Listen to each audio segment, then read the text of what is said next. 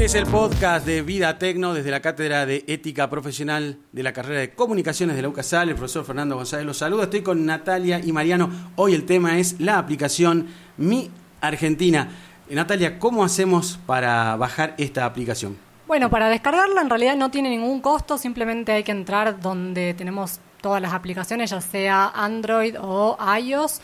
Si nos pide, bueno, determinado... Eh, Información sobre Sí, ah, nos va a pedir primero que Sí. bueno descarguemos la aplicación, luego que completemos nuestros datos personales Perfecto. y por último vamos a tener que validar nuestra identidad, que es lo más importante, con algunas fotos, así que hay que hacerlo con tiempo.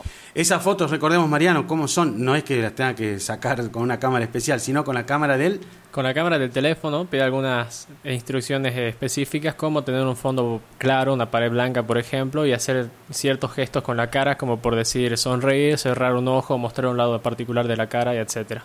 Conozco mucha gente que se asusta haciendo estos trámites. Eh, uno puede estar solito ahí en la habitación, en cualquier lado. Es muy sencillo, pero es extraño. Dentro de unos cuantos años seguramente haremos un montón de cosas así.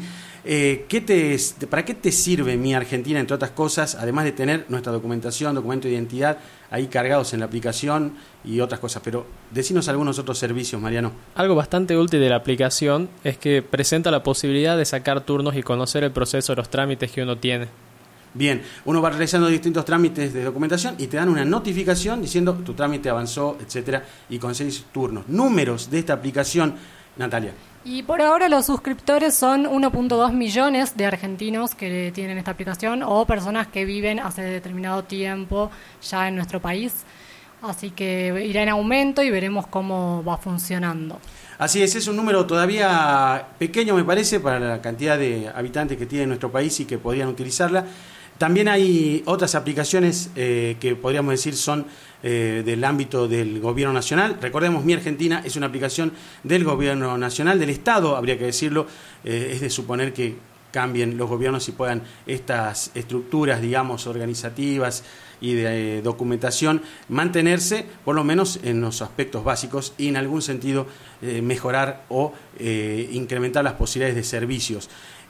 Recordemos, Mi Argentina, la aplicación que te recordamos, siempre en Vida Tecno vamos a estar atentos a aplicaciones que nos sirven para la vida cotidiana y también, ¿por qué no?, algunas aplicaciones que podemos hacerle alguna crítica. En este caso, nos parece un servicio bastante óptimo. Y es ponernos en la onda de que cada vez más eh, empresas, tanto del ámbito político, económico, social, utilizan aplicaciones para vincularse con los ciudadanos. Algunas muy necesarias, otras muy relativas y otras que ya dependen, diríamos, de cada uno eh, optarlas y según también las actividades que realicen. Vamos a repetir el número eh, en estos momentos de cuántos suscriptores tiene la aplicación Mi Argentina. Y en estos momentos es de 1.2 millones de usuarios. Bien, así es, un trámite gratuito, lo tienen los sistemas tanto Android como iOS y eh, lo de las notificaciones, Mariano, lo recordemos, cuando estamos haciendo trámites, ¿qué permite la aplicación? Que cada tanto La aplicación permite enviar notificaciones a nuestros teléfonos para conocer el estado de nuestros trámites. Bien, y si tienen un auto, obviamente pueden cargar toda la documentación del auto, es eh, muy importante. Tengo la suerte de tener un auto, este, eh, así que ahí lo tengo. Y bueno, sale toda la información del vehículo. También chequear por seguridad eh, esta cuestión. Y la recomendación de los tres y de cualquiera, me parece que está más o menos imbuido en los temas tecnológicos. Cuidado con las contraseñas. Eh, sobre todo en aplicaciones como, como esta, que tiene tanta información sensible sobre nuestra vida privada, muy atentos a las contraseñas, es como cualquier aplicación, pero en esta fijémonos bien y fijémonos bien también qué mail usamos y qué mail eh, vamos a tener para esta aplicación. En mi caso, trato de tener un mail para algunas aplicaciones, para el trabajo y por ahí otro mail para las redes sociales, etcétera, pero es algo personal. Podcast, este es nuestro podcast, así que eh, vamos a estar como siempre tratando de dar información eh, de la vida tecnológica. Vida Tecno se llama el podcast de la Cátedra de Ética Profesional de la carrera de Comunicaciones. Nati, Mariano, gracias y nos estamos viendo en otro podcast. Chau, chau. Chau. Chao.